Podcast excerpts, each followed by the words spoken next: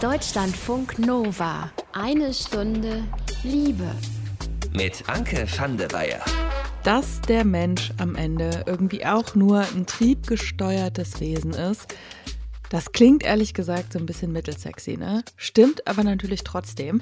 Und wir gucken in dieser Episode auf unseren Sexualtrieb und auf die Frage, was sagt eigentlich die Biologie zum Thema Monogamie? Habt ihr euch vielleicht auch schon mal gefragt, ne? Woran liegt das eigentlich, dass man so nach ein paar Jahren Beziehung mal wieder so ein bisschen vermehrt anfängt zu gucken, was links und rechts so los ist? Und wenn ihr einen Zyklus habt, dass an manchen Tagen im Zyklus die Menschen um einen herum irgendwie oft so ein bisschen besser und vor allen Dingen auch sexuell anziehender aussehen. Die kurze Antwort lautet Biologie und der längeren Antwort versuchen wir in dieser Episode auf den Grund zu gehen. Sind wir Menschen von Natur aus Säugetiere, die für die Monogamie, also für die feste Verpartnerung mit einer anderen Person überhaupt gemacht sind? Wir klären in dieser Episode unter anderem, was die Hodengröße des Menschen mit Monogamie zu tun hat, wie romantisch dieses Beziehungskonzept ist und wer eigentlich was davon hätte, wenn wir von heute auf morgen sagen würden, so, weg mit den Konventionen, Schluss mit der Monogamie. Schön, dass ihr dabei seid.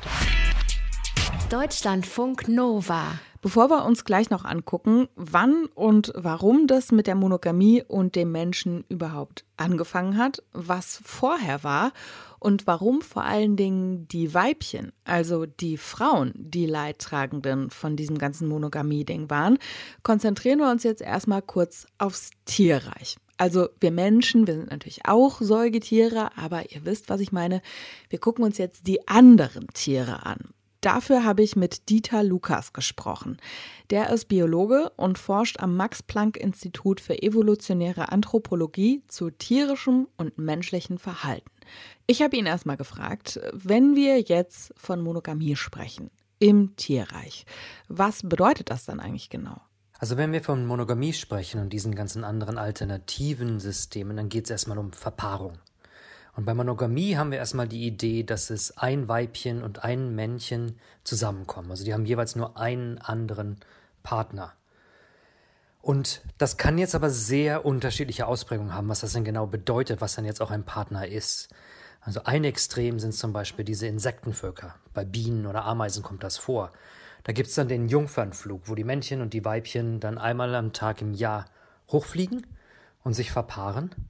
Das Männchen stirbt sofort nach der Verpaarung und das Weibchen geht dann hin, macht dann die Kolonie und baut dann dieses Nest auf. Aber die haben sich wirklich nur einmal verpaart und danach werden die sich nie wieder in ihrem Leben verpaaren. Also das ist ein Extrem zum Beispiel. Das heißt aber trotzdem auf der anderen Seite, dass in diesem Falle alle Nachkommen von dem Weibchen Geschwister sind. Also da hat es dann den Vorteil, dass wirklich diese hohe Verwandtschaft in diesen Kolonien ist, wo dann alle Individuen zusammenarbeiten. Ein anderes System dann ist zum Beispiel, wo dann tatsächlich zwar alle Individuen weiter leben, aber es ist wirklich auch nur über den Geschlechtsverkehr. Es gibt zum Beispiel Zwergantilopen in Afrika, wo das Männchen dann immer dem Weibchen folgt und versucht es gegen andere Männchen zu verteidigen. Und die haben ansonsten eigentlich keine wirkliche Beziehung, dieses Männchen und das Weibchen. Aber die sind halt monogam in der Art und Weise, dass sie sonst keine anderen Partner haben. Und von der Weibchen ist es nicht unbedingt freiwillig, sondern dieses Männchen ist dann wirklich aggressiv, auch gegenüber dem Weibchen. Wenn das Weibchen mal pinkelt, pinkelt das Männchen da drüber, damit dann andere Männchen nicht riechen können, in welchem Zustand denn dieses Weibchen gerade ist. Also da geht's auch dann wieder nur um sicher zu sein, dass das Männchen jetzt derjenige ist, der mit diesem Weibchen den ganzen Nachwuchs hat. Und bei diesen Antilopen jetzt könnte es dann theoretisch quasi sein, dass äh, das Weibchen sich trotzdem mit einem anderen Männchen verpaart, wenn quasi ein anderes Männchen schneller oder besser ist? Genau, richtig. Das kommt dann auch vor. Das Weibchen versucht das dann auch hin und wieder. Also es ist nicht hundertprozentig sicher, dass das Männchen erfolgreich ist. Und was natürlich auch passieren kann, ist, dass dann die sich von einem Jahr auf das nächste auch wieder trennen. Wie verbreitet ist Monogamie im Tierreich so ganz generell? Es kommt dann auch wieder darauf an, was wir genau jetzt meinen damit. Also diese soziale Form der Monogamie, also wo in der Regel dann wie bei den Vögeln ein Männchen und ein Weibchen oder auch bei einigen dieser Vögel dann tatsächlich zwei gleichgeschlechtliche Partner zusammenleben, um sich um die Brut zu kümmern. Also bei den Vögeln sind es 80 bis 90 Prozent aller Arten, die tatsächlich dieses soziale Paarleben haben. Bei den Säugetieren ist dieses soziale Paarleben bei vielleicht 10% der Arten vorhanden. Bei anderen Arten ist es noch seltener. Also diese soziale Form der Monogamie, also wo tatsächlich sich ja die Partner finden, sich umeinander kümmern und dann auch gemeinsam die Kinder großziehen. Außerhalb der Wirbeltiere kommt es nicht so viel vor. Es gibt viele Fische, wo es auch noch vorkommt. Aber es ist da auch relativ selten. Aber bei Insekten und solchen Arten kommt es nicht so häufig vor. Jetzt ähm, neigen wir ja manchmal auch dazu, sagen wir mal, Tiere so ein bisschen zu vermenschlichen. Und wenn man jetzt irgendwie von Monogamie spricht, dann hat das ja oft auch so eine romantische Vorstellung. Und Sie haben das ja eben auch schon ein bisschen angedeutet, das ist im Tierreich ein bisschen anders. Wenn Monogamie vorkommt, welchen Zweck erfüllt die dann? Verschiedenen Zweck. Also der eine Zweck kann tatsächlich sein, um sicher zu sein, dass man den richtigen Partner gefunden hat, um jetzt halt dementsprechend die Fortpflanzung sicherzustellen. Das kann von beiden Seiten sein. Also wie gesagt, das Männchen will das Weibchen verteidigen, um sicher zu sein, dass er jetzt derjenige ist, der alle Kinder dort hat. Und das kann für Männchen manchmal die bessere Strategie sein, als zu versuchen, neue Weibchen zu finden. Wenn Weibchen schwer zu finden sind oder wenn es riskant ist, dann ist es vielleicht besser, sobald man ein Weibchen gefunden hat, bei diesem Weibchen zu bleiben und dann sicher zu sein, dass zumindest hier man alle Kinder hat. Von der Weibchenseite kann es manchmal doch wirklich vorkommen, dass sie das beste Männchen auf der suchen. Das kann das Beste generell sein oder das beste Männchen für sie. Und wenn sie dann dieses beste Männchen gefunden haben, mit diesem Männchen zu bleiben, weil dann dementsprechend sie auch sicher sind, dass sie jetzt dementsprechend gute Nachkommen haben können vielleicht. Das andere, was dann eigentlich sein können, ist dieser soziale Kontakt. Und dieser soziale Kontakt geht da darum, dass zum Beispiel eine Nashornvögel wirklich das auch das Weibchenfutter von diesem Männchen hält. Aber ganz oft geht es dann auch um die Kindergroßzucht. Es geht dann darum, dass halt jetzt die Kinder eine bessere Chance haben, wenn sich beide Partner um die Kinder kümmern. Und diese verschiedenen Zwecke kommen zusammen. Also bei den Säugetieren scheint der Ursprung zu sein, dass tatsächlich das Männchen erstmal dieses Weibchen verteidigt. Aber wenn es dann schon mal da ist und jetzt keine anderen Weibchen sucht, dann kann es auch bei der Kindesgroßzucht helfen. Das heißt, dass Monogamie in dem Fall dann auch wie so eine soziale Absicherung auch funktioniert. Ja, genau. Das ist dann eine Zweckspartnerschaft der Art und Weise, genau, wo man jetzt sich in diese Partnerschaft hineingegeben hat, jetzt da dementsprechend auch das gewisse ähm, Kosten hat. Und dann, wenn man das schon einmal hat, dann macht es auch mehr Sinn, mit diesem Partner zu bleiben, um dann dementsprechend jetzt die eigenen Kinder auch großzuziehen, genau. Klingt irgendwie direkt nicht mehr so romantisch, das mit der Monogamie oder eben der exklusiven Verpartnerung, wenn man sich's mal so aus dem Blickwinkel anguckt, finde ich. Aber wie sieht das denn jetzt beim Menschen aus? Seit wann leben Menschen in monogamen Beziehungen, wie wir die heute kennen? Also in Beziehungen, in denen im Prinzip eben nicht bei jeder neuen Fortpflanzungsperiode neu aufgeteilt wird, wer sich mit wem verpaart. Darüber habe ich mit der Autorin und Biologin Maike Stoverock gesprochen. Die hat ein Buch geschrieben. Das Buch heißt Female Choice vom Ende der männlichen Zivilisation. Und bevor wir richtig ins Thema einsteigen, muss ich einmal ganz kurz zwei Begriffe erklären. Female Choice, das bedeutet, dass bei der Wahl des Fortpflanzungspartners die Weibchen, also die Frauen biologisch gesehen, bestimmen, wer drankommt. Also die haben im Prinzip in der Hand, welches Männchen zum Zug kommt, also welches Männchen sie ranlassen. Bei der Male Choice, da wäre das genau umgekehrt. Also da bestimmen die Männchen die Wahl der Partnerin. Maike Stoverock, auf jeden Fall, die schreibt in ihrem Buch, dass es so diese klassische Monogamie beim Menschen eigentlich erst seit ungefähr 2000 vor Christus, eventuell auch schon ein bisschen früher gab, aber halt erst seit ungefähr 4000 Jahren, was evolutionär gesehen so ziemlich gar nichts ist, was so den Zeitraum angeht. Vorher haben sich Menschen eher für einen kurzen Zeitraum verpartnert, so drei bis vier Jahre, im Prinzip bis das nächste Kind anstand und dann eben die Karten wieder neu gemischt worden sind, wer sich da mit wem verpartnert. Und eben habt ihr von Dieter Lukas ja auch diesen Aspekt der sozialen Absicherung gehört. Und das war durchaus auch beim Menschen ein Thema, sagt Maike Stoverock. Beziehungsformen sind immer an Fortpflanzung gebunden. Das ändert sich ja jetzt sozusagen erst durch die äh, Entstehung von sicheren Verhütungsmitteln. Aber äh, ursprünglich ist das sozusagen der einzige Antrieb für die Geschlechter zusammenzuleben oder auch nicht, hat mein Nachwuchs Vorteile davon. Und natürlich ist es einfach so, dass das Menschenkind, das ist wahnsinnig unselbstständig im Vergleich zu anderen Jungtieren ähm, im Säugetierreich. Und die Abhängigkeit des Kindes, also die Unselbstständigkeit des Kindes, die macht natürlich auch die Mutter in gewisser Weise abhängig. Sie muss halt ständig für das Kind da sein. Sie muss ständig quasi in Rufweite oder in Brustweite sein, damit sie es stillen kann da haben sich in diesen gemischt geschlechtlichen Gruppen sicherlich auch Vorteile ergeben, wenn man jetzt längere Zeit äh, mit einem Partner zusammen ist. Jetzt ähm, schreibst du ja in deinem Buch, dass quasi es bis zu dem Zeitpunkt, dass Menschen in monogamen Lebensbeziehungen, nenne ich es jetzt mal, gelebt haben, es eigentlich die Female Choice gegeben hat.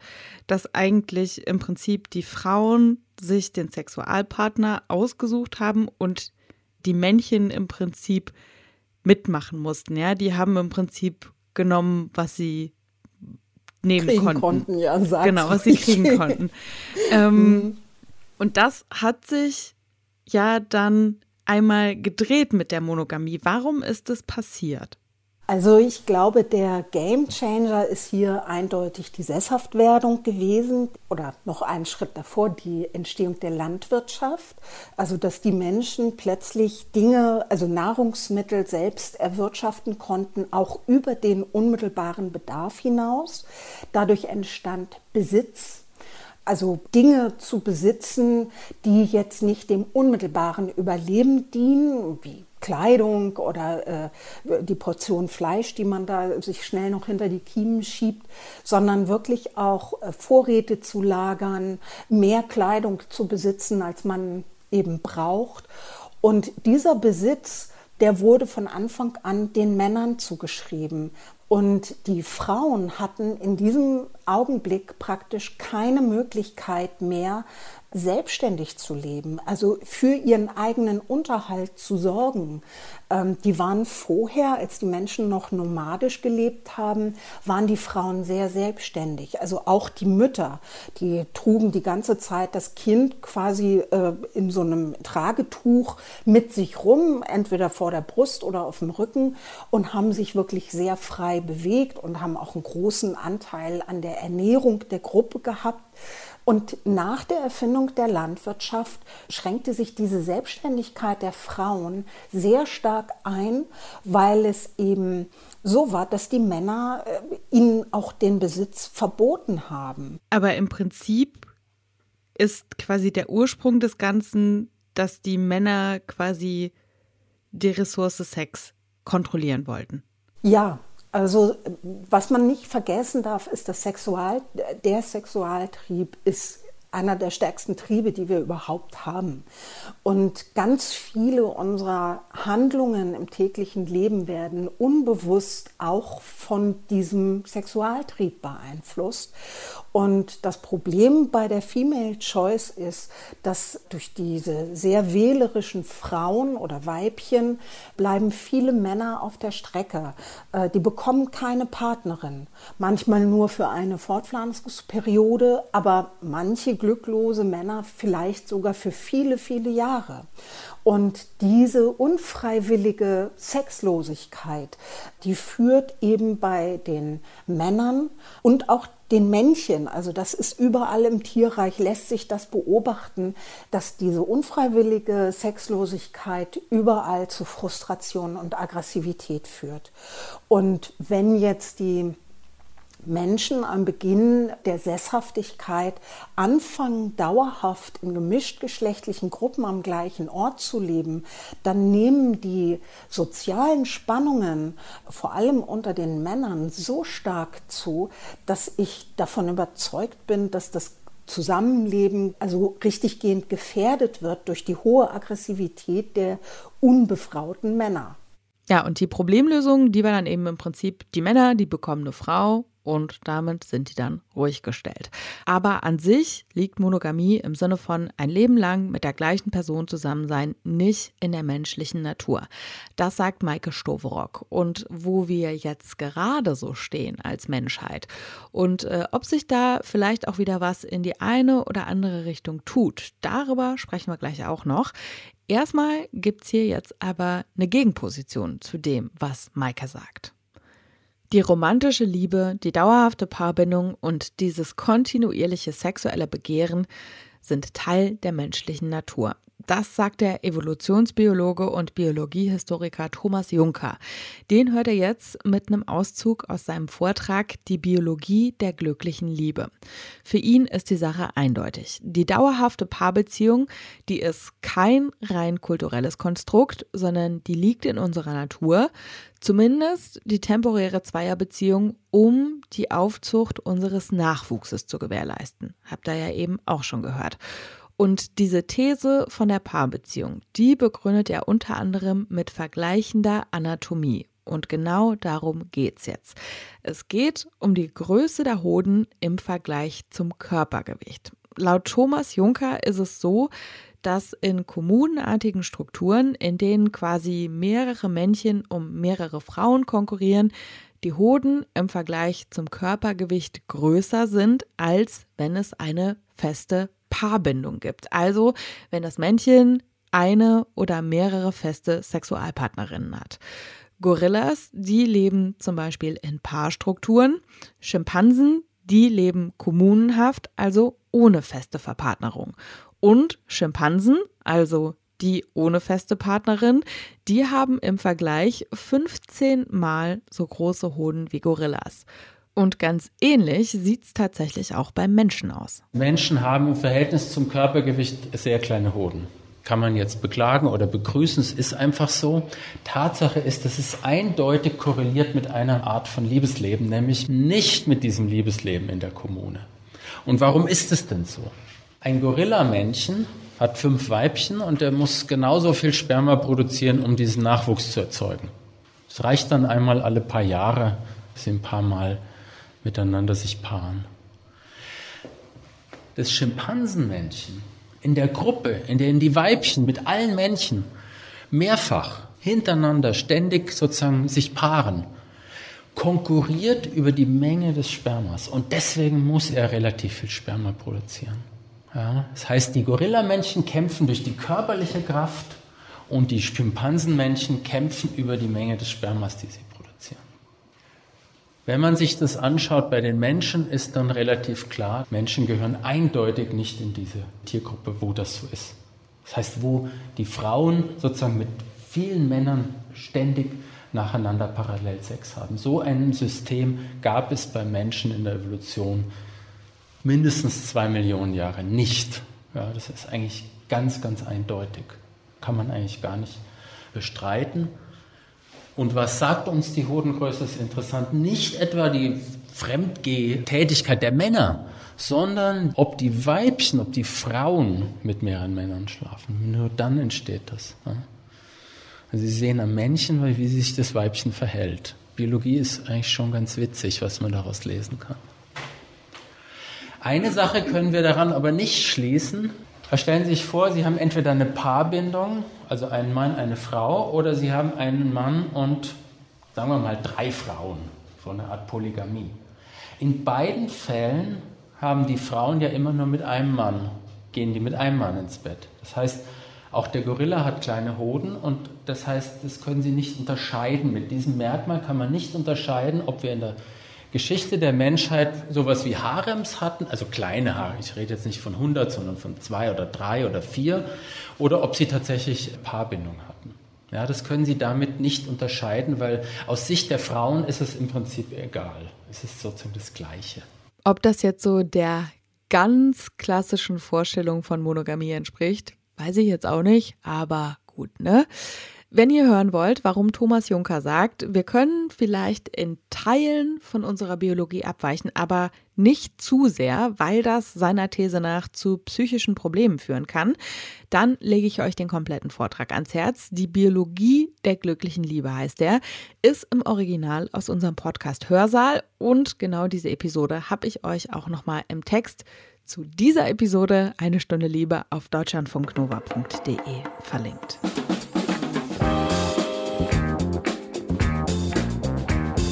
Der Mensch ist nicht ursprünglich monogam. Das sagt die Autorin und Biologin Maike Stoverock. Eben haben wir schon mit ihr geklärt, dass die Monogamie, wie wir sie heute so kennen, laut ihrer These erst seit grob 4000 Jahren besteht.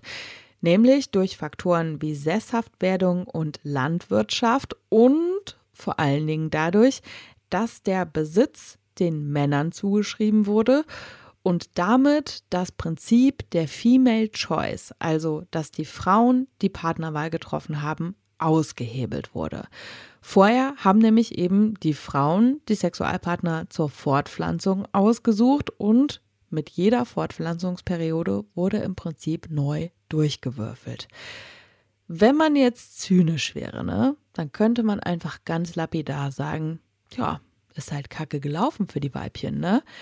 Es gibt aber natürlich noch andere Aspekte, die an dem Thema dranhängen. Ich habe Maike gefragt, was ist denn so rein biologisch gesehen das Problem einer monogamen Zweierbeziehung?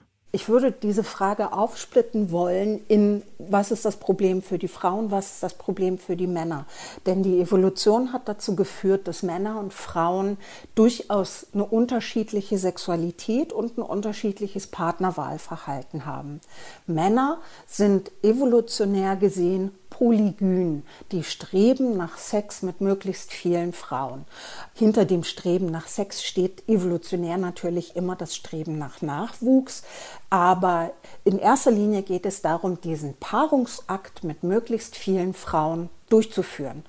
Das heißt, ein Mann, den man in eine jahrelange oder sogar lebenslange monogyne Beziehung steckt, der äh, spürt, wenn er jetzt nicht den großen Glücksgriff getan hat und mit seiner Frau ein wahnsinnig tolles und erfüllendes Sexleben hat, da wird er immer so ein ganz kleines bisschen eine innere Stimme daraus spüren. Für die Frauen dagegen ist das Problem, dass sie von Natur aus äh, danach streben, sich alle paar Jahre einen neuen Partner zu suchen. Also mit jeder neuen Fortpflanzungsperiode.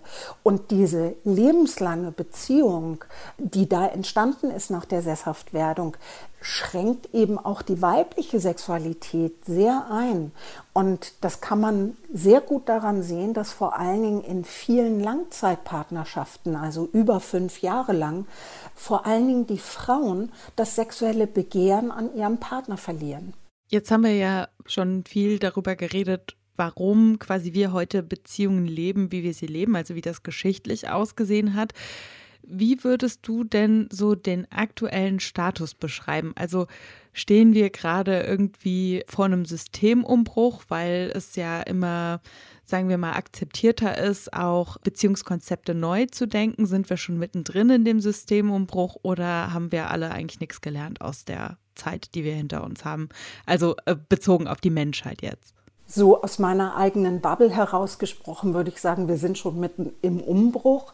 Aber wenn man sich die äh, Statistiken mm, so anguckt, die ja meistens auch noch mal ein bisschen Bubble unabhängig die Menschen befragen, mm, dann würde ich eher sagen, wir sind am Anfang von einem Umbruch. Es ist tatsächlich so, dass Frauen heute beginnen, ihre Sexualität sehr anders zu leben, sehr viel freier, dass Frauen sich auch seit 40 Jahren viel häufiger scheiden lassen und eben auch genau um diesen Zeitpunkt herum, der von der Biologie sozusagen als Zeitpunkt für einen Partnerwechsel vorgesehen ist sozusagen.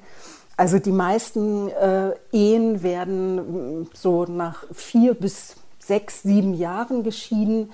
Also da merkt man schon, dass diese Zeiten, die korrelieren miteinander. Und ich glaube, das ist tatsächlich eine Entwicklung, die wird voranschreiten. Jetzt frage ich zum Abschluss mal ein bisschen provokant, wem würde denn so ein Ende der Monogamie, wem würde das nutzen? Wenn wir sagen ein Ende der lebenslangen Monogamie, würde ich sofort sagen den Frauen. ich glaube, Frauen hätten sofort mehr sexuelle Erfüllung, wenn sie nicht mehr durch wirtschaftliche und sexualmoralische Zwänge in einer Langzeitbeziehung gehalten würden, die sie nicht sexuell glücklich macht.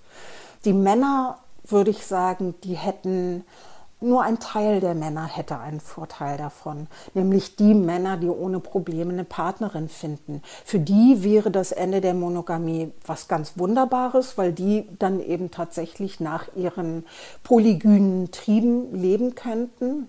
Immer konsensuell und so, ist klar, aber die hätten die Möglichkeit, das auszuleben. Aber natürlich bleibt bei einer direkten Rückkehr in dieses Female Choice-Konzept dann auch wieder ein Großteil der Männer ohne Partnerin. Und äh, für die ist das natürlich nicht so eine tolle Entwicklung. Ich würde jetzt mal so ein bisschen abschließend zwei Fragen in die Runde werfen. Nehmen wir Sex eigentlich viel zu wichtig oder sollten wir Sex noch viel wichtiger nehmen? Ich bin noch zu keinem Schluss gekommen, noch zu keiner eindeutigen Antwort, aber ihr ja vielleicht. Und äh, vielleicht klären wir das dann ja auch einfach in einer weiteren Episode von Eine Stunde Liebe. Ich wäre auf jeden Fall dabei. Und ob wir jetzt so biologisch gesehen monogame Wesen sind oder nicht, das können wir abschließend nicht ganz eindeutig sagen. Aber immerhin bleibt es dann ja auch weiterhin spannend, ne? Was ich tatsächlich ganz eindeutig sagen kann, da bin ich mir hundertprozentig sicher, ihr bekommt auf jeden Fall noch ein Liebestagebuch von mir. Jede Person unter euch, die schon mal online wen kennengelernt hat, kennt dieses Gefühl vom ersten Treffen. Wie wird der große Reality-Check, ja? Wie alt sind diese Profilfotos, die man sich da angeguckt hat und die man vielleicht auch ein bisschen so gut fand, dass man sich ein ganz kleines bisschen schon mal vorverknallt hat. Je nachdem auch, ne, wie lange man da vorher schon geschrieben hat, denkt man auch irgendwie, man kennt die andere Person ja schon voll gut. Was auf eine Art natürlich stimmt, auf eine andere Art natürlich überhaupt nicht. Und dann wird es halt spannend. Die einen sagen auf eine gute Art, die anderen sagen auf eine ganz schreckliche Art wieso das Bild im Kopf und das Bild im Internet und das Bild der Realität zusammenpassen. Jonas aus unserem Liebestagebuch, der erzählt uns heute vom ersten Treffen mit seiner jetzigen Partnerperson Gray. Nach dem ersten Online-Kennenlernen, da gab es bei den beiden erstmal ein paar heiße Wochen voller Sexting, erotischer Fotos und Audiopornos. Und nach ein paar Wochen konnten sich die beiden dann aber endlich live und in der ganz echten Realität treffen. Dass wir uns sehen würden, das war bei unserem ersten Videodate schon klar. Nachdem wir, keine Ahnung, vier, fünf Stunden so Video gechattet hatten, meinte Gray, ja, hier, buch mal die Tickets. Schon so für eine Woche. Wir hatten uns ja irgendwie noch nie gesehen. Und naja, dachte ich, okay, mache ich mal, warum nicht? Weil irgendwie fühlte es sich ja auch gut an und ich war auch experimentierfreudig und dachte, ach ja, tue ich das einfach mal. Also aufgeregt würde ich nicht sagen, sondern ich glaube, es war eher so, da haben wir auch vorher drüber gesprochen, glaube ich, gab es mehr so die Angst, weil sich irgendwie schon so viel aufgebaut hatte, vielleicht auch an Erwartungen, weil die Kommunikation davor so gut war und wir uns irgendwie schon so emotional verbunden gefühlt haben und über viele Dinge so gesprochen hatten und zusätzlich ja auch noch irgendwie, sagen wir mal, viel sexuellen Content geteilt hatten von uns, was halt super explizit war, über Audio, wo wir quasi schon mal theoretisch irgendwie zusammen dann Sex hatten, zumindest schon mal in unserer Vorstellung, wo dann halt die Frage war, okay, wenn wir uns jetzt im Real Life treffen und voreinander stehen, so hält es dem eigentlich stand? Aber andererseits, weiß ich nicht, haben wir uns dann beide Mut zugesprochen und gesagt, komm, es ist so gut, es muss einfach in der Realität irgendwie genauso gut sein oder noch besser werden. Ja, und zum Glück war das dann auch so. Brad hat mich vom Bahnhof abgeholt. Wir sind dann erstmal irgendwie in Grace Wohnung gegangen. Da habe ich dann irgendwie mein Zeug gelassen und dann sind wir erstmal spazieren gegangen. Dann haben wir Händchen gehalten, das war irgendwie auch schon mal gut und irgendwie cool und sind so irgendwie durch die Stadt spaziert. Das war gutes Wetter und ja, es war kein Frühling, aber es fühlte sich so an. Ich glaube, wir haben uns auch da tatsächlich irgendwie dann das erste Mal geküsst. Ich glaube, so Mund, das ging noch nicht direkt. Ich habe Gray dann das erste Mal so auf den Nacken geküsst und gesagt, okay, da fange ich mal an. Und dann haben wir uns so langsam vorgetastet, genau. Aber spazieren gehen war dann halt erstmal so, um zu gucken, okay, wir kommen erstmal in der Situation irgendwie an. Danach in der Wohnung. Ich weiß gar nicht, ob wir noch was gegessen haben, aber ich glaube halt insgesamt haben wir es ungefähr vier Stunden geschafft, bis wir das erste Mal Sex hatten waren wir dann sehr stolz drauf eigentlich. Wahrscheinlich, ja, war das sozusagen, was wir uns selber verordnet hatten, sozusagen, bevor irgendwie wir übereinander herfallen, so ungefähr, ja. Das Lustigste würde ich eigentlich immer noch sagen, bevor wir dann penetrativen Sex hatten, hat Ray mich gefragt, ja, hattest du schon mal Analsex, so ist das okay? Wo ich aber nur so denke, so lol. Wo das das erste Mal in meinem Leben passiert ist, in meiner vorherigen Beziehung, habe ich so gedacht, so wow, das ist Sex, okay, so muss es sein. Und genau, da habe ich gedacht, so, ja, ich hatte schon mal Analsex und ich möchte bitte noch mehr davon. Vielen Dank. Alle Erwartungen, die super hoch waren, haben sich halt so total irgendwie erfüllt. Also das sagen wir eigentlich immer noch, kannst du nicht kneifen, so ist es ein Traum, ist es wirklich passiert, weil es halt irgendwie so perfekt passt und sagen wir mal auch irgendwie mühelos funktioniert. Also ohne dass man jetzt ständig Konflikte oder Irritationen hat oder sich so super anstrengen muss, vielleicht sich auch irgendwie zu verstellen oder auf Eierschalen umeinander rumtanzt, weil man nicht weiß, was fühlt die andere Person, was denkt sie oder so. Ähm, was wir vielleicht aus vorigen Beziehungen vielleicht irgendwie eher kannten, funktioniert es halt so relativ easy. Irgendwie haben wir so ganz am Anfang schon in dieser ersten Woche, die ja auch so super intensiv war, weil ja auch Lockdown war, wir waren ja irgendwie nur zu zweit die ganze Zeit, halt da schon so super heilsame Erfahrungen irgendwie zusammen gemacht. Eine besonderste Sache ist halt Küssen, was wir super gerne beide machen und was halt eigentlich auch wie ein Tanz oder wie eine Art von Dialog ist, würde ich sagen, wo wir irgendwie darüber unsere Zuneigung und Liebe und bestimmte Dinge kommunizieren können, die man in Worten vielleicht gar nicht so ausdrücken kann. Und das ist auf jeden Fall auch so sehr besonders wo ich irgendwie nach der Woche weggefahren bin, war auf jeden Fall irgendwie klar, das ist eine Beziehung, die auf jeden Fall bestehen bleibt und irgendwie ausgebaut wird. Es ist auch einfach wirklich schon so ein ganz kleines bisschen sweet mit den beiden, finde ich. Wie es weiterging und weitergeht, das erfahrt ihr dann natürlich auch hier im Liebestagebuch. So Leute, und ihr kennt das Spiel. Fragen, Rückmeldungen und auch wirklich sehr, sehr gerne eure Gedanken zum Thema Monogamie könnt ihr uns sehr gerne schicken. Einfach eine Mail schreiben an mail.deutschlandfunknova.de. Ich bin auf jeden Fall gespannt, wie ihr dazu steht, welche Seite ihr einnehmt und ob man sich überhaupt für eine Seite entscheiden muss bei dem Thema. Ich bin Anke van der Weyer. Ich sage danke fürs Zuhören. Habt's gut. Deutschlandfunk Nova. Eine Stunde Liebe. Jeden Freitag um 20 Uhr. Mehr auf deutschlandfunknova.de.